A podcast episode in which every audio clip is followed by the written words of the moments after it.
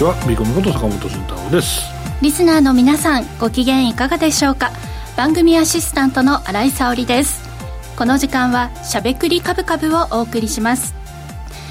さて先週 SNS や一部報道などでもあったのですが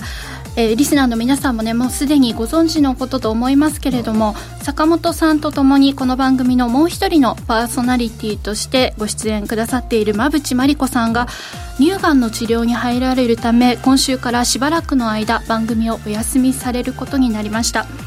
え公表のタイミングがちょうど先週のこの番組が終わった後だったということで先週の番組内では皆さんにお伝えすることができなかったんですが馬淵さんご本人から番組のリスナーの皆さんや YouTube でご覧いただいている皆さんにメッセージを預かっておりますのでここで代読させていただきたいと思います。しゃべくりカブカブのリスナーの皆さん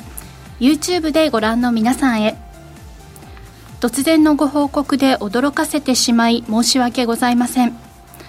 乳がんが判明ししばらく治療に専念いたします。しゃべくりカブカブはいつも坂本さん新井さんの3人で和気あいあいと株についてお届けする番組です。私も毎週毎週とても楽しみにしていましたのでお休みすることがとても残念です。毎週リスナーの皆様からのコメントを3人で楽しく拝見しております。坂本さん新井さんには病気が分かってからいち早くご報告いたしました。そして病気が分かってから入院まではしばらく時間がある中でも先週の最後の放送までお二人はいつもと変わらず接してくださりました。お二人は悲しみを共有してくださりつつも一緒にギリギリまで変わらずに番組をお届けしてくださったことに感謝しております。坂本さん新井さんが一緒にいてくださったおかげで気持ちを強く持つことができ最後まで仕事を収めることができました。リスナーの皆さんと YouTube を通じてオンタイムで交流できるしゃべくりカブカブが大好きです。また復帰いたしましたら皆さんと相場のあれこれを語りたいです。とのことでお手紙いただきました、はい、ということで、うん。まあ、今週からね、はい、坂本さんと私とでしばらく2人での放送になるんですけれども、うん、馬淵さんが戻られる場をしっかり守っていかないといけないです見てるでしょ馬淵さんも多分ね。はい馬淵さんあこれちなみに馬淵さんだからここにいるんだねとか。かわい。い今日坂本さんがとても可愛い。あの熊がね あの片方の胸にくっついている。はいはいあのパーカーを着ていらっしゃるんですけれども、ね、はいあの馬淵さんの、うん、まあ戻られるまでね本当に我々はできるだけいつものように楽しく番組をお送りしながら待ちたいと思っておりますので、うんね、はいリスナーの皆さんにはこの間もぜひ見守っていただければと思います。はい。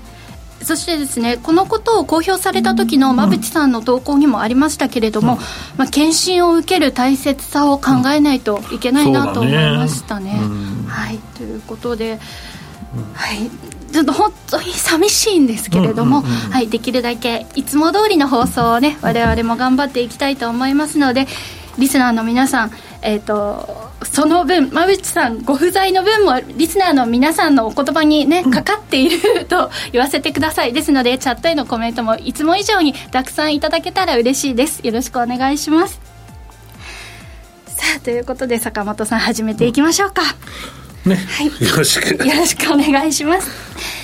えさてこの番組はラジオでの放送に加えて YouTube ライブでも同時配信をしていますラジオ日経のしゃべくりカブカブの番組サイトからご覧いただけますので、ぜひアクセスしてみてください。また、坂本さんや馬淵さんへのご質問やメッセージなど、皆さんからの YouTube へのコメントもお待ちしています。しゃべくりカブカブ番組 YouTube チャンネルへの登録も合わせてよろしくお願いします。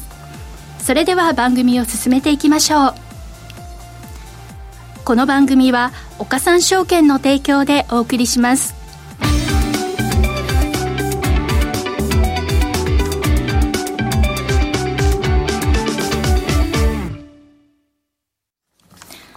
ここからは坂本さん、馬淵さん、失礼しました。ここからは坂本さんに足元の相場環境と今後の展望について伺っていきたいと思います。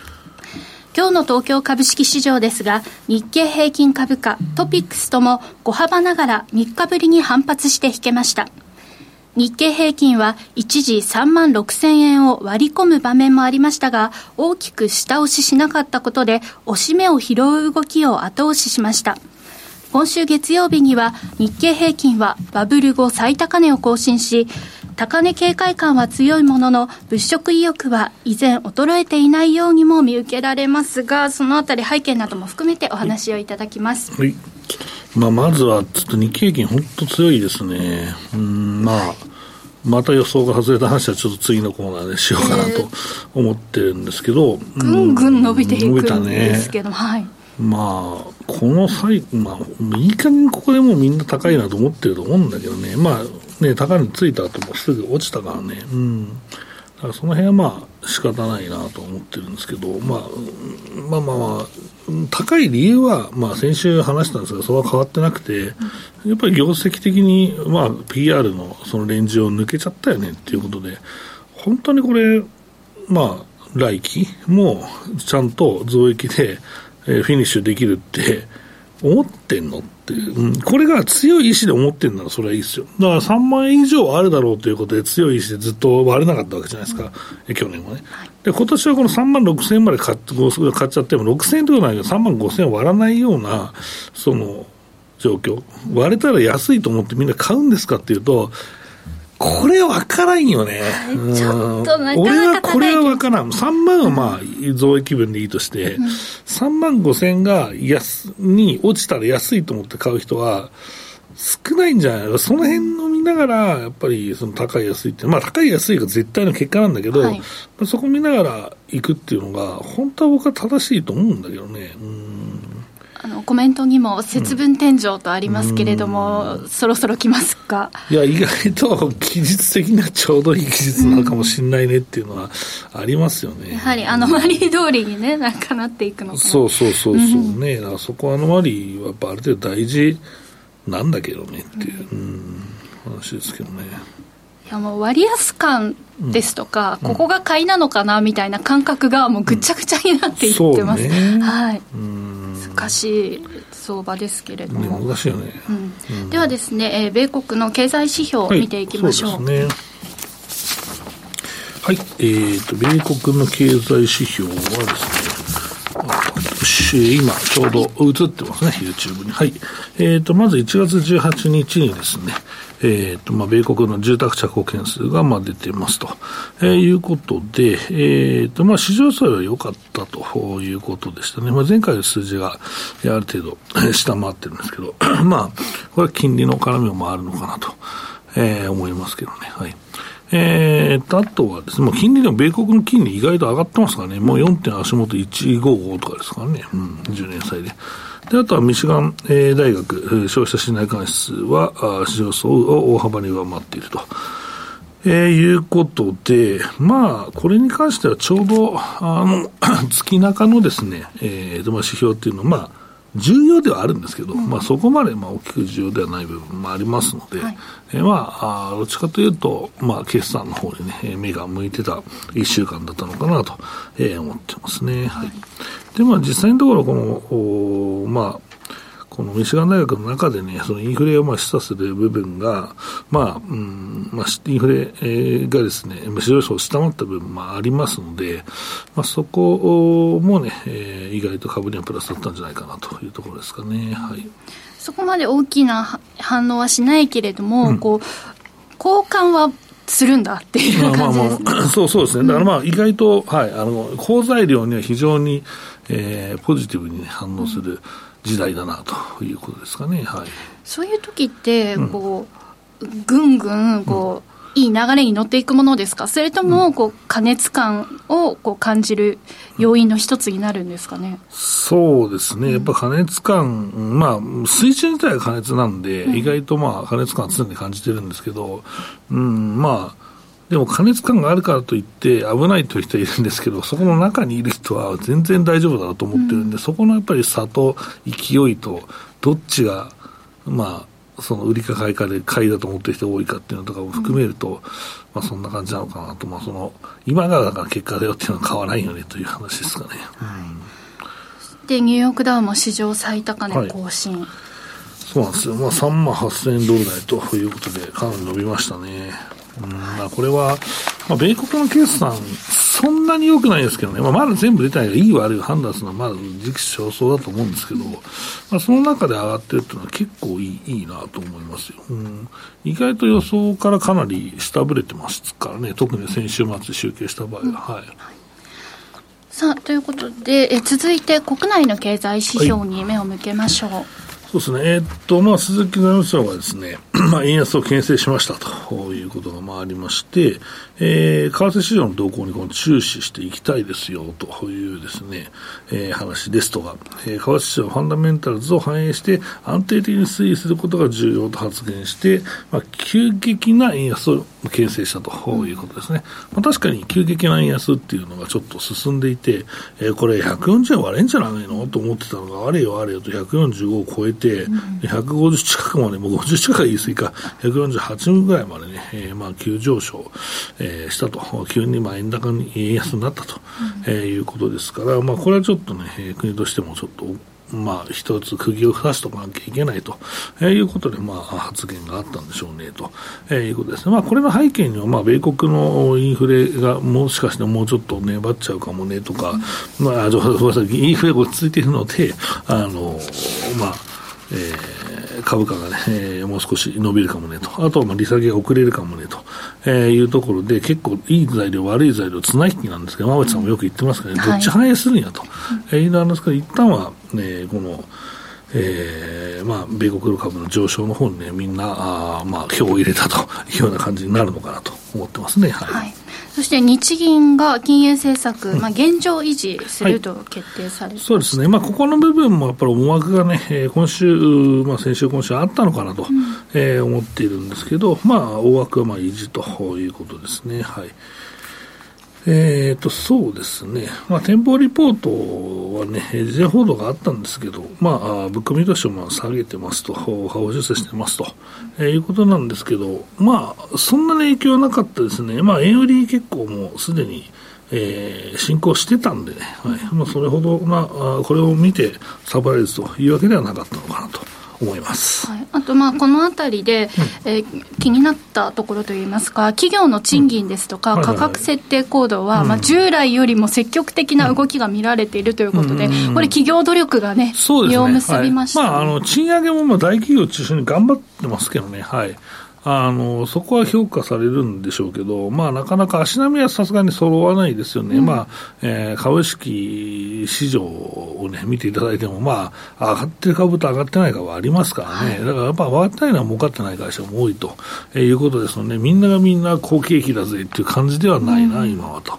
えー、いうところですかね、はい、まあ、まだまだ特に賃金という面では、うん、こう買い物するものと、自分の賃金とのこう差があるじゃないですか、なので、なかなかこの物価安定まで遠いのかなみたいな、体感的には思ったりするんですけども、ね。はい、なかなかその企業、まあ、ほとんどの、ね、方がね、サラリーマンじゃないですか、はい、まあ、基本、まあうん、雇用者なんですけど、まあ、そうこうしたい、いくら儲けたいと思う、いくら、えー、お金が欲しいと思っても、なかなかそこにやっぱギャップがね、埋まらないですからね。まあ、だから意外とみんななんかぐちぐち言ってるんだよねっていう話ですね、はい、来年の春くらいにはだいぶ状況変わってってたりするんでしょういや、でも実際、いつも言ってるんですけど、そのしまあ、春ともとにまあ賃金が決まっていくと、まあ、特にメーカー中心にすればですね、一応、えーとまあ、これから春ともうちょっと終わりますけどね、やり立ってますけどね、まあ、これがだから妥結して、まあ、例えばまあ3%賃金上げますとなると、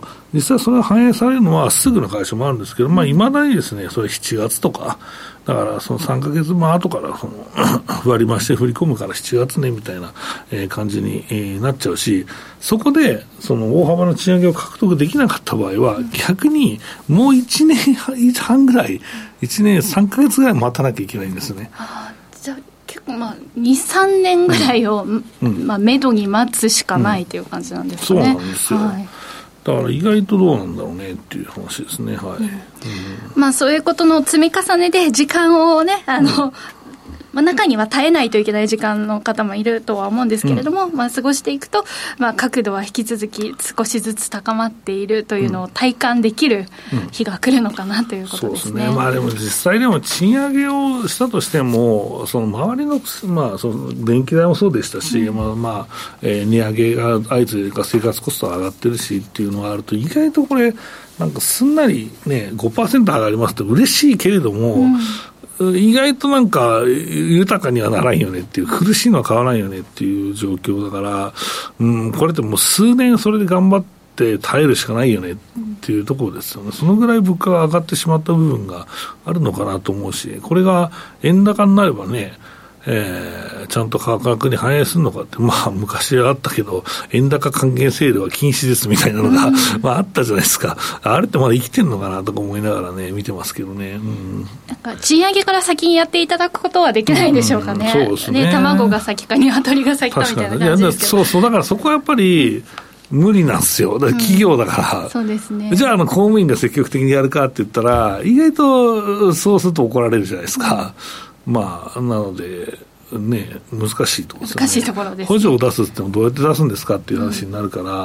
まあそこの部分が結構ですね、まあ難しいなというところですね。はい。はい。ということで、これはまあ数年かけて見守っていかないといけない、まあ、でもただやっぱりそのゆっくりですけど、まあ、改善はしてると思いますよ、うん、まあ、その中でね、うちの会社の給料全く上がってないっていう方もね、まあ、少なからずいるかもしれないですけど、まあでも一応頑張ってはいるんじゃないかなと僕は思いますけどね。はい、はいということで、ここまでは坂本さんに足元の相場環境と今後の展望について伺いました。続いてはこちらのコーナーです。坂本慎太郎のマーケットアカデミア。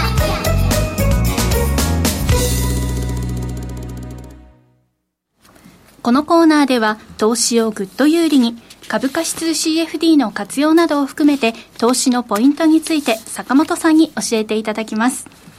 はい、えーと、まず、また、えーと、外してしまいまして、僕の見通しをですね、えーと、まあ、ロスカットに3万6500円になってしまったんですけど、いや、これで今年の成績がトントンになったというところでして、はい、まあ、こうなっちゃった場合は、もう、でもショートだろうって普通もう一回するんだけど、おかしいっつって、うん、ここはね、ちょっと冷静になろう、さすがに。うん、そのもう負けてるからね。はい、一回待ちですかまあ、負けてると言っても、まあ、実際、まあ、今年の収益はゼロになっただけなんだけど、えー、いや、これは待つわ。さすがに。あの、本当はね、自分の意思を貫いてショートやっていうのもいいんだけど、うん、やっぱり2回連続外されて担がれてるんだったら、うん、やっぱりここは、うん、もう、一旦ね、お休みと。まあ、ただ、その3万6千円ぐらいの水準が高いと思う人は、今から新規に入る方はね、ショートすりゃいいじゃんっていうのは言ったんですけど、そしたらコメントで、えー、ビコンさんお二人だからチャット見ないかもしれない見てますよ。私は3万6千円で売りを持ってるからこそ安心して個別株買う。それはあるね。だから今から高い高いって個別株買う人は、ドッスンが怖いわけじゃないですか。はい、まあでも去年も、だからその3000円ぐらいのドッスンしか結局はなかったんだけど、まあその分上がってるからね、3000円以上に勢いつけたドッスンがあるかもしれないのよ。で、その場合、個別株持ってたら、もう本当に地獄絵図だよね。で、ずっとクッションかな、買おうかなと思ってて、買えんかったっていう人で下がったら、お何もしないのもありだなというのもあるんですけど、買ってしまった場合は、こう下がったらダメージでかいので、はい、まあ、ここは先ほどの売りを持ちながら現物買うっていうやり方は、全然いいと思いますよ。うん、はい現物を結構、うん、あのたくさん持っていらっしゃる方は、うん、まあ、あのショートのポジションは持ったままでもいいの方が、もっとまあそうね、まあ、多分現物で儲かってると思うから、これで現物で儲かってない人いるんで、はい、それはちょっと銘柄が外れてる人ね、それはやっぱり怖いよね、逆いくよね。結構、意外といらっしゃりそうですよね。いや、いらっしゃると思う。はい、グロースいってる人、グロース一応プラスの銘柄多かったけど、先月も。でも、意外といるかな、グロスやってる方ね。先週の放送でもでしたかね、チャットで、日経平均はこんなに上がってるのに、保有銘柄がみたいな方もいらっしゃって、だからまたさ、ハイテクが上がってたわけですよ。うん、で、ビーゴメさん、ハイテクの売りだって年始言ってましたけど、これって終わりですかって思ってる人いるけど、いや、ここはショートは頑張れよ、全然。これは、マジで高い。もうこれ、決算見てすいませんでしたってなるパターンじゃねえのか、これは。僕かそう思うけどね、まあ本当は4級の決算で、来期の見ながら、これあかんってなるパターンかなと思ったけど、まあ、半導体それが早いからね。だからまあ、年始にそのショートだよって言ったけど、まあ、3級でショートっていうか迷ったんだけど、はい、まあ年生ショートの方が良かったなって僕は思ってますけどね。うん、うん、まあまあまあまあ。コメント、さすが B コミさん、俺なら勝つまでショートしてしまうわら、うん、いや、それはダメだよ、絶対。あのいや、いや、俺ここショートしたら変わってると思うよ。うん、思うけどさ、ダメだよ、それは。自分でやるのと、この場で皆さんにお伝えするのとはまた違いますから、ね、まあ自分のエゴを通すのはいいことだけどね。まあ、自信あるならね。はい、うん。だけど、やっぱりこの半導体関連は、の上昇もね、日経平均のその、えー、上値を、まあ、作るのに貢献していると思うし、まあ、米国もね、えー、っと、まあ、ちょろちょろ決算出てきてますけど、やっぱりまあ、意外と半導体に期待がね、高まっているというのがまあありますので。がね、うん、あの、まだまだ割安なんていう話がそうあるんですよね、はい、いやどうなんですかね、これね、まあ、でもただ、この前ね、あのバリエーションがものすごい、この前の相場で切り上がって、まだ切り上がってるわけですから、やっぱりまあ将来の何かがないと許されないんだよねって思ってるんですよね、はい。うんで、ポケットのクマ可愛いですねって書いてそう、これだから、馬渕さん、馬渕さんどうですか？って聞いてみますか。可愛いですね。ま、マリ、マリコグマ。マリコベアってことで。そうそうそう。ですね。まあ、あの、PR を見るのが大事だと思いますって、馬渕さんが言ってそう、言ってそうな感じですけどね。はい。今、安いのか高いのかというのをですね、あの、自分でね、えー、理解しておくのが大事だと思いますって。馬渕さん言って似てねえか。似てねえか。馬さんの真似だったんですね。やばい、来た来た、新井さん来た来た。全然似てない。全然似てない言われ似てない、びっくりした。練習しちゃいます。あかんあかん。で、NVIDIA なんですけれども、うん、まあ、昨年末と比べて15%高にもかかわらず。昨年末が高かったんだ、はい、そうそうで、まあ、そこと比べて15%高ですけれども、うん、割安と言われているのは、まあ、PER がナスダックの26倍っていうのと、同水準の27倍ほどだということで、まあ、米国の証券会社の多くが、まあ、買いだというふうに言っているということで、これは欲しくなっちゃうんですけど、どうなんでしょう。まあ、NVIDIA はでも確かに、その、プライスを自分で決めれるっていう強さがあるから、うん、まあ、むちゃくちゃやってもいいんだよね、ある意味ね。だからそういう意味ではいいのかなとは思ってますけどね。はい、はい。ただ中国の、えー、EV 関連もでしたかね、うん、NVIDIA の半導体が採用のようなまあそうね、実際、はい、まあ実際、その入れないと、さらに高性能化できない状況に入りつつあるんじゃない、中国。まあ、意外とこの中国の EV っていうのは、本当にこの、ね、何年かで、まあ、欧州とかが EV、EV って言ってる間に、一番恩恵を受けてるのはもう中国ですから、で、それでなんか、やべえ、中国に 美味しいとこ持っていかれたぜみたいな感じで、方向転換が進んでて、やっぱりそのトヨタのね、会長はね、その、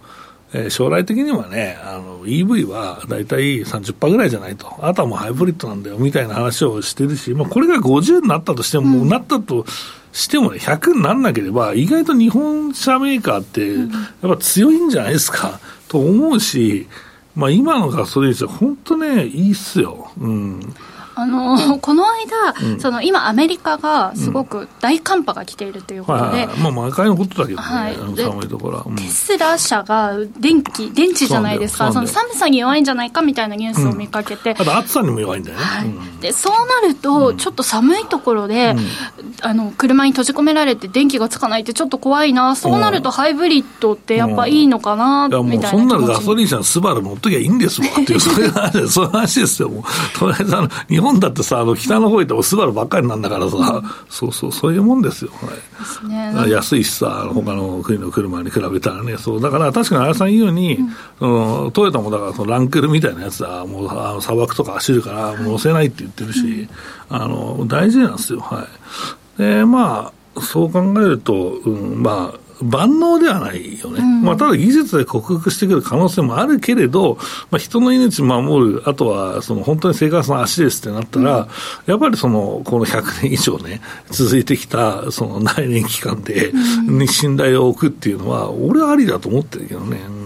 まあ、そうなってくると、やっぱりトヨタ、うん、ね、日本車の魅力っていうのもまだまだ強いのかな。そうね、だトヨタとか、どうしていけばマツダとか、まあ、いまだにね、やっぱそこが、エンジン頑張ってる会社っていうのはいいかなと思いますからね、うん、はい。うん。いやこれからどんどんその議論もね、うん、あの盛り上がって、さらに盛り上がっていくのかなというところですけれども、まあ、あとはね、いや、本当にね、EV に関しては、まあ、両シフトしとく方がいいよ、投資家も。うん、EV になるから、ちょっと、あのこの会社だめだねっていうことで、ウエイト落とすのもいいし、まあ、意外と EV 伸びなかったら、このガソリン車メーカー、ガソリン車にプアーツを供給してるメーカーなり、まあ、日本メーカーって意外と儲かるんじゃないのっていうのもありだしっていう感じなんですけど、でもさ、うん、本当にこれ全部が EV になるのかねっていうのは、ちょっと俺も分からんし、うん、どうなんですかね、まあ、僕も実は両方なんですよ。両方？両方そのカバーできるような、まあ、ポートフォリオというか、ポートフォリオというか生活含めてなんですけど、はい、自分がそういう人大好きで、まあ、あのトヨタの帽子も言ってます。いや、これはもうなんか油臭くてうるせえのがいいんだよみたいな話、うるさくないけど、なんですけど、いや、本当ね、なんか、うん、なんでガソリン車、新しいの乗ってもらえば分かるんだけど、ものすごいね、やっぱ完成度が高いんですよ。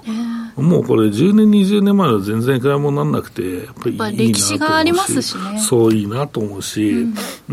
ん、で、あとは、そうね。逆になんか EV にもしこのままなっちゃっても、まあ別にガソリンが超高くなったら乗れないけど、まあそうじゃないだろうなと思うし、まあ多分商用車は昔から僕はならないだろうという話をしていて、まあ、そこは重いからバッテリーでさらに多くなるし、で考えると、まあ多分ガソリンだろうと僕はまあ思ってるので、最後までね。だからまあ、本当にガソリンだめなのでガス車になるだろうと思ってるぐらいだから、うん、うん液化天然ガスで走るトラックみたいな、あこの裏のなんか経産省のとこ止まってるじゃん、はい、ああんなんあんなんなんじゃない？だから普通の今のガス車はどっちかというと、うん、そのちょっと馬力がないない航続距離の問題とかあるからちっちゃいのが多いんだけど、うん、まあそうなんじゃない？でもそんな無茶苦茶なことしないからガソリン車残ると思いますよ。うんであの、うん、投資でいうと、うん、私の印象ですよ、うん、あのテスラとか、その EV 関連が好きな方って、そちらだけ投資してるイメージがあって、でそれでだからテスラの投資は成功したかもしれないよ、ね、病院でも成功したかもしれないしだけど、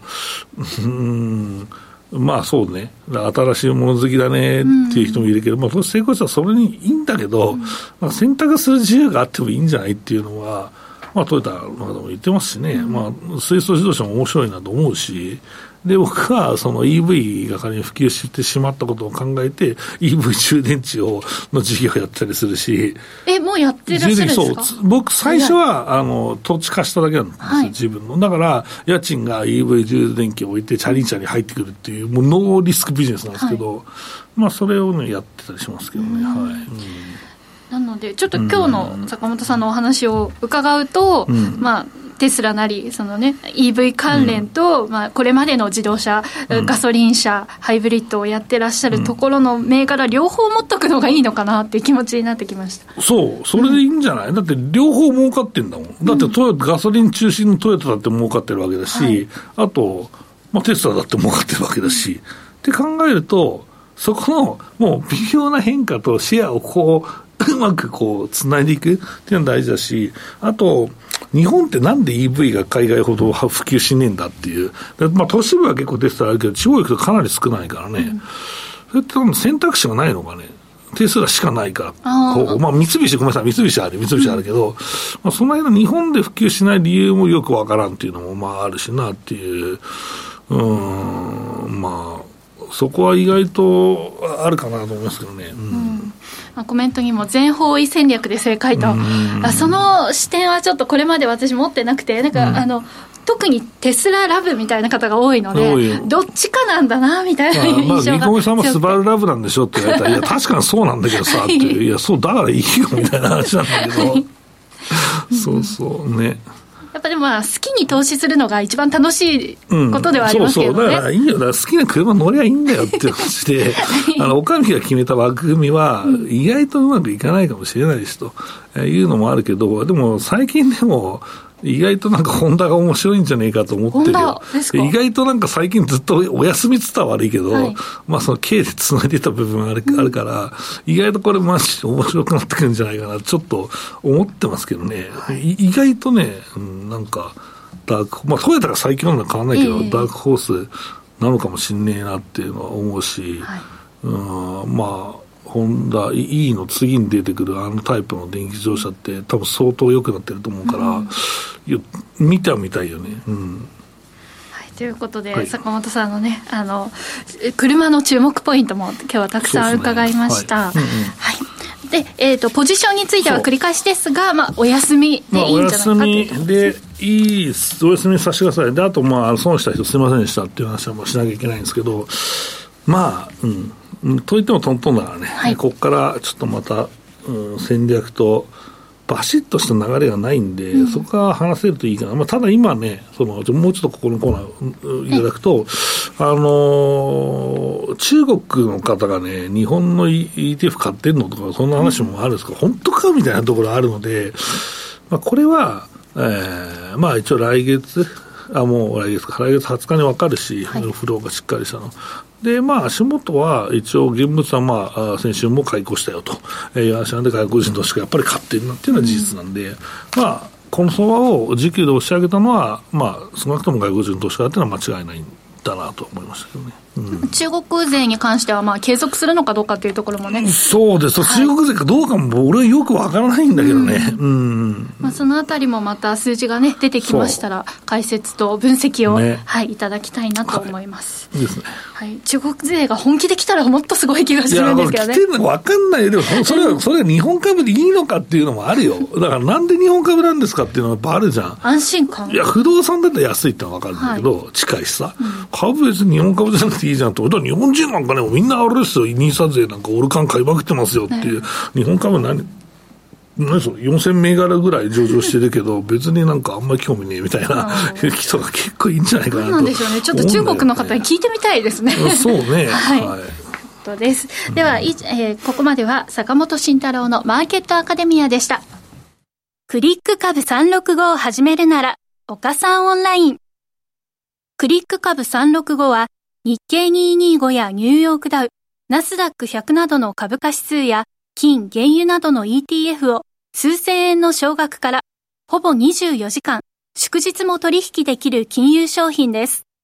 この度、米国小型株価指数のラッセル2000や、銀 ETF、プラチナ ETF の3商品が新たに上場しました。さらに注目が集まるクリック株365を岡さんオンラインで始めてみませんか？岡さんオンラインでは新たにクリック株365講座を開設されたお客様を対象に最大5万円のキャッシュバックを実施中です。詳細は番組ウェブサイトのバナーから。岡さんオンラインは岡さん証券株式会社の事業部門の一つです。当社が取り扱う商品等には価格変動等により元本損失、元本超過損が生じる恐れがあります。投資にあたっては契約締結前交付書面等を必ずお読みください。金融商品取引業者関東財務局長金賞第53号岡三証券株式会社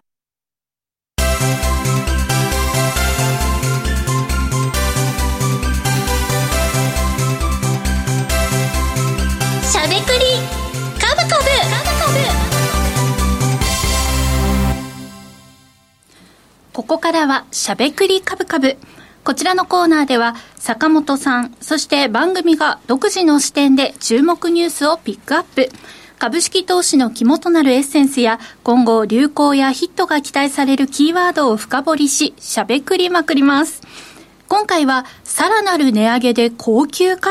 マクドナルド値上げについてしゃべくりまくっていきたいと思います。よろしくお願いします。マックが値上げということで。めっちゃ話題になるよね。そうですね。みんな年に何回ぐらいマックっていうの？は100回ぐらい食うんだったらさ、すげえこの値上げ言いんだけどさ、えー、まあ、ねえ、ねえ。マックってでも一回食べ始めるとなんかまたすぐ食べたくなっちゃうんですよね。新井さんは中毒ですか？ら、中毒って言い方悪いけど。今中毒、あの、大人になってから食べるようになって。うん、それはお嬢だから親から食うなって言われたお嬢じゃないんですけど、あの、多分ね、ハマってしまうことが親は分かっていたんでしょう。ああ、だから、それ 触りは危ねえと。そう、マックから近づけなきゃあかんみたいな。そうそうそうなるほど。そんな感じで生きてきたので、大人になってから、なんかね、あの、うん、食べ出すと止まらないな、みたいな感じなんですけど。はい。まあ、株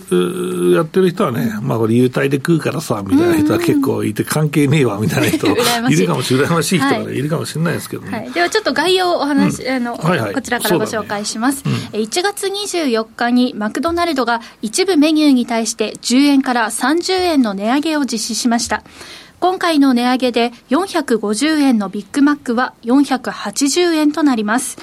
値上げの理由として会社側は原材料価格や人件費の高騰、円安などを理由に挙げているものの、ドル円が150円超えとなっていた昨年に比べると、現状円安は抑制されつつあり、マクドナルドの原価率はすでに改善されているのではとの指摘もありますが、このあたりいかがでしょうか、うん、いや、まあ、ここは儲かる値上げ、便乗値上げっていうと、またこれ怒られるんだけど、はい、まあでも便乗値上げ、別にそれはどっちかというと、その消費者が勝手に思うだけで、経営者は、まあ、上げるの上げときゃよくねみたいな話じゃないですか、やっぱ強気なんですよ。売れてるか評価されて、支持されてるから値上げできるんだよ。これはもう当然だと思って。まあね、俺とかはさ、全然支持されてないから、このラジオ日経にギャラ上げてくださいとか言っても、まあ、あった上がったことはいいんだけどっていう話だから、やっぱその、やっぱブランディング能力と支持なんじゃない実際。うん、で、まあ実際それで客離れたらまた値下げすらいいじゃんみたいな。だから、多分ね、スーパーとかでも、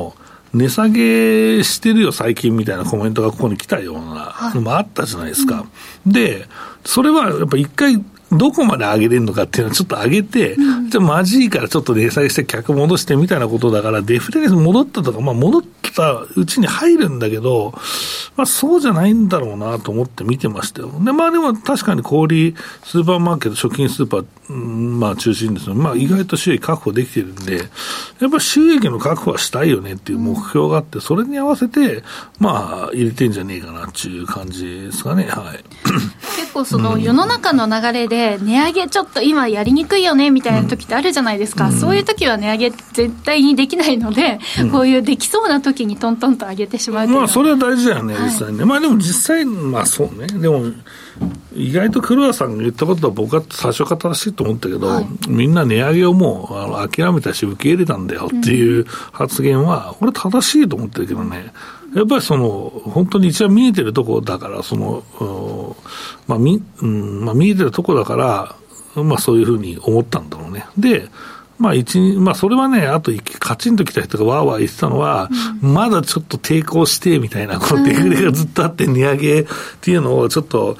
本当やめてほしいみたいな。でもそれは1年半ぐらい経ってみんな学んだと思うんだけど、うん、値上げをすることによって、多分みんなの賃金も上がるんだっていうのまあ経済の基本だけどね、はい、それが実体験をもとに分かってきたんだと思うんですよね。うん、で、これで銀行の金利が上がってくると、どんどん預けた金も増えるじゃねえかと、うん、えー、なると、またまたに変わってくるんだろうなとは、えー、思うんですけど、まあその辺が意外とどうなのかなと思ってますよね。うんということで、まあ、一部は、一部商品はモスバーガーよりも高くなっているということで、ね、マックの方がまあ、あの、リーズナブルな印象だったんですけれども、ちょっとそのあたりが、こう、ね、あの逆転現象が起こり始めているということで、まあ、ただ、モスバーガーも確か去年でしたか、一昨年でしたか、高級路線もね、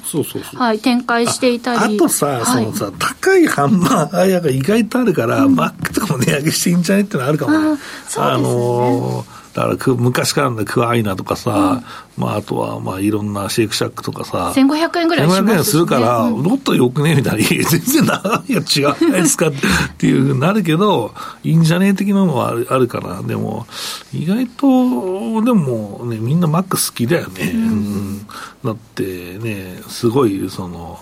マンションのエレベーターに乗ったらマックにして、またマック買ってんのかよとか、普通にあるし。誰かしらは毎日買ってますよね。そうそうすぐわかるよね。だから週何回かそういうのに出くわすし、うん、あとうちのね、子供も超、超でもないけど、マックたまに、その新井さんと一緒に衝動的に食いたくなるらしくて、マック食いたいとか言って、じゃあ俺がモバイルオーダーしてやるから、あの、押した瞬間に買いに行くとちょうどできてるぐらいなんですよ。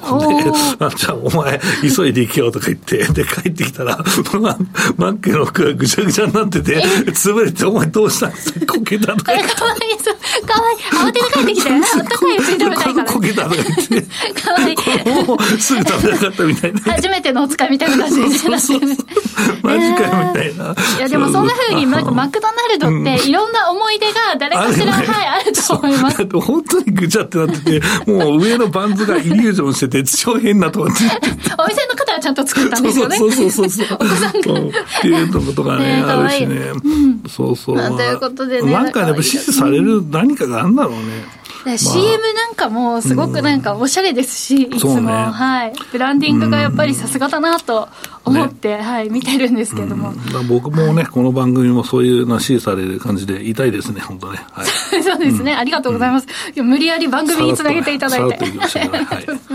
はい、ということでね、まあ確かに、まあ、ウーバーが持ってきたりして、あ、というのも、ウーバーというね、文字もありましたけれども、ウーバーが持ってくるから、乗っかってるからさ。だからそう考えると、マック安いわって、そう、そうなのみたいな。自分で買いに行くと意外とそのウーバーに頼むよりも全然安いから、そううんそうそう受け、かなり許容範囲が広がっているような気そがします。ずっと 広がり続けて、ウーバー使ったり、その、まあ、宅配使ったりすると、うん、うん。で私の知っている店舗はマクドナルドの、まあ、隣に別のもう少し高いハンバーガー店があるんですけど、どちらもいつも満員なので、んもう別の食べ物ですいや、よねなんか人気あるよね、意外とハンバーガーね。うん、いいと思いますよ。僕はなんか、なんだろうね。なんか、イナ、イナナウトとかあるじゃないですか、西海岸の方に。あの辺が上陸してほしいなっていつも思ってめっちゃ安いからね。うん。でちなみになんですけどリスナーの皆さんそして坂本さんは、ハンバーガーにいくらくらいまでお金を出せますか？あ僕最近つったのこれ皆さんうんなんだこいつうぜえなと思うかもしれないですけど、はい。め基本的にもう値段見ないようにしてるんで。だめ何でもいいです。もう僕はもうそこはいいです、なんか確かまあ東京都内の,、ん。あのおしゃれなバーみたいなところで、なんかものすごい高い、5000円1万円、うん。何万円でしたまあ、5万とかのはちょっとありますよね。なんかで も全然、聞いたことあって。1、2万とはいいけど、でも、新井さんさ、はい。現場の後にさ、そういえば俺とさ、はい。プレミアムモスに行ってよっていただきました。そうそうそう。全然あの、はい。ありがとうございます。井さんとそう、プレミアムモスに行った 連れてってください。あ全然いつでもいつでも言ってください。あの値段見ないで注文していいですか、やったね。とりあえず。はい。あの、とりあえず、あの、ハンバーガーのアボカド5倍とか言っていいはい。ですか、はい、5全然。倍はちょっと、はい、そう、そうなんですよ。ね。ね、という感じで、プレミアムモスってあの時私初めて行ったんですけど、うん結構本当にあのグルメバーガー店みたいな雰囲気ですよね。僕は、あの、なんか、他の方が好きだけど、まあ、いろんな選択肢があったら、えなんか他行く、クライナとか、はいシェイクシャック行くかなって思うんですけど、ね。じゃあそっちも連れてっていただけるということで。あそこは全はい然いいですよ。近くにあれば全然いいですけど。ありがとうございます。という感じで、あの、たまに現場の後に食事にね、ランチとか、そうそうそうはい連れてっていただいてお意ります。外といいです。福利厚生が。これことじゃないですけど、まあ、たまにはね。でこの前もね、馬渕さんのあの後にええお茶して帰ったんでね。そうなんですよ、そうそう3人でね。意外と仲良くやっております。外意外と仲いいんですよそう食事会もあるしね、意外と仲良くやってんすよ、楽しく。はい。だからマジで待ってますよ、馬渕さん帰ってくるのね。で、リスナーの方はですね、セットでうん1500円ぐらいまでですとか、うんおう3000円くらいなら食べるという方もいらっしゃいますね。うんなるほど3000円結構、セレブですね。セレブですね。ハンバーガー3000円って結それ構高い。すごいね。うん。うん。これは黒毛和牛の買いそうだね。あそうですね。なんか、フォアグラとか挟まってたり、それじゃ3000円じゃ無理か。なんか、でもすごいですね。あそうなんだ。私ちょっと、ハンバーガーで3000円だったら違う、なんか、ランチコースとか食べたくああ、なるほど。ランチコースもいいよね。まあ、一人で食うのはハンバーガーが食いやすいかなと思うけど。ピーコロさん、じゃあ、あの、おすすめのハンバーガーやるんですかって、あるあるあるあるよ。あのね、勝ち時のね、はい。ちょっと中入ったところにね、和牛トゥーワールドワイドっていうところなんだけど、そこむちゃくちゃうまいよ。え、そこはハンバーガーショップですか、それとも、普段はステーキショップえ、ハンバーガー、ハンバーガー。ハンバーガー屋さんで。な。え。ーここね、意外と最近知られてきて、休みの日はもう並んでんだけど、前スッカスカで、で、なんか、普通に売り上げについて奥で話してて大丈夫かみたいな感じ。で、行くことになんかコンサルみたいに詰められてる人がいて、でも最近その心配いらないぐらい混んでるんですけど。かった、はいい、いものはね、やっぱり評価される時代が来るということで、この番組も評価される時代が来てほしいです。でもいい、でいいよ、それは。かぶせてきてとりあえず。あの、はいあの、マウスさん帰ってくる前に、はいチャンネル登録数1万人にしときたいんで、よろしく。そうですね。ぜひ皆さん、周りの皆さんにね、あの、ねご家族などにも宣伝をしていただければと思います。はい。あ、やっぱり3000円だったら焼肉食べ放題に行くなっていう方もいらっしゃいます。そうですね。3000円とか本当かって書いてらっしゃる方もいますけれどもね。やっぱりまあ1000円台、2000円以下ぐらいだったら行ってもいいかなってなるんでしょうかね、皆さんね。ね。はい上から別に行かせていただきますよ。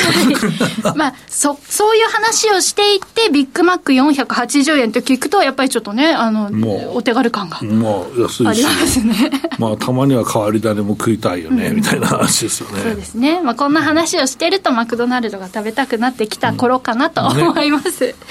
さあ、えーということで、今日はマクドナルドの値上げについてしゃべくってみました。はいここまではしゃべくりカブカブのコーナーでした。次回もお楽しみに。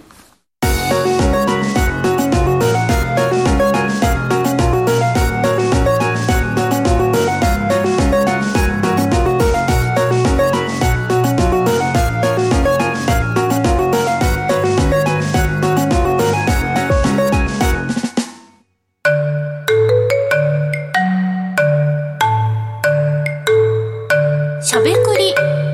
カブカブ？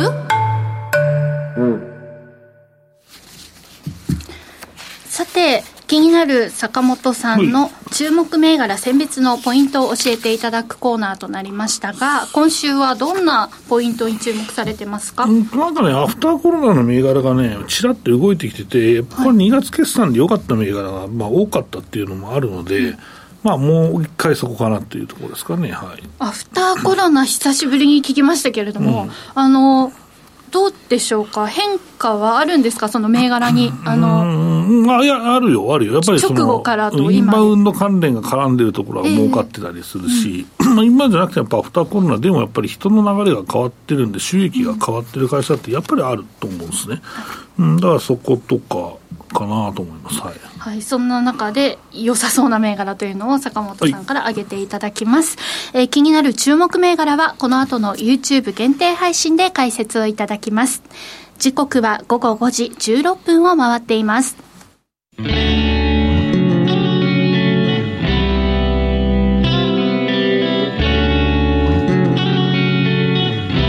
しゃべくりカブカブ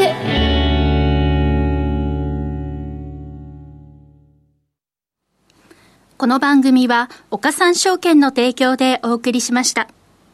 株式、FX をはじめ不動産など投資商品はすべて元本が保証されるものではなくリスクを伴うものです。投資の最終決定はご自身の判断で行ってください。さあ、ということで、今週もあっという間にお別れのお時間が近づいてまいりました。えこの番組では、リスナーの皆さんからのご質問やコメントをお待ちしております。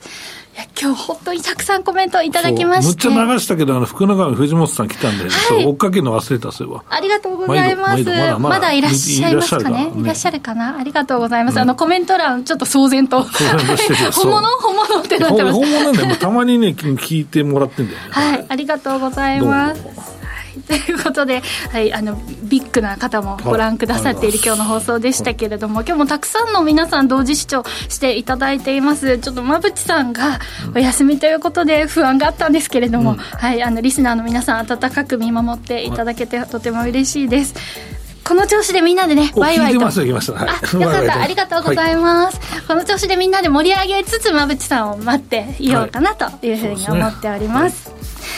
さて、しゃべくりカブカブ、ラジオの前の皆さんとはそろそろお別れのお時間です。また来週お耳にかかりましょう。この後は YouTube ライブでの延長配信となります。引き続きお楽しみください。